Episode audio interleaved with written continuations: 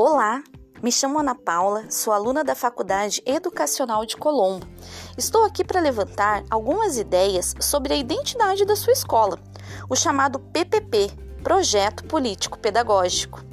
Você, diretor, coordenador, pedagogo, professor, equipe de funcionários e comunidade, já ouviu falar desse documento, não é?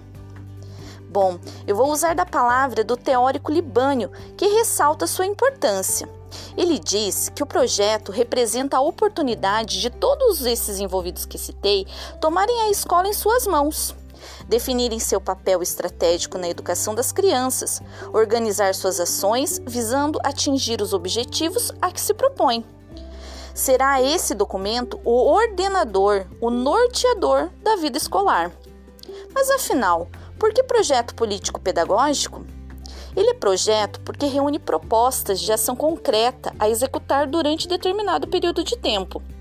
Ele é político por considerar a escola como um espaço de formação de cidadãos conscientes, responsáveis e críticos, que atuarão individual e coletivamente na sociedade. É pedagógico porque define e organiza as atividades e os projetos educativos necessários ao processo de ensino-aprendizagem. Mas quais dados pensar para a construção ou reelaboração do PPP?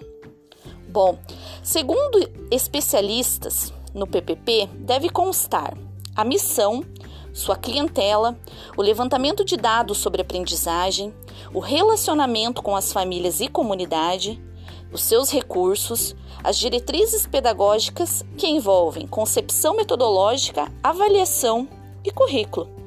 Mas, claro, outros temas também têm sua relevância. Por isso, passo então a palavra à minha colega de classe, que abordará mais ideias sobre esse documento. Até logo!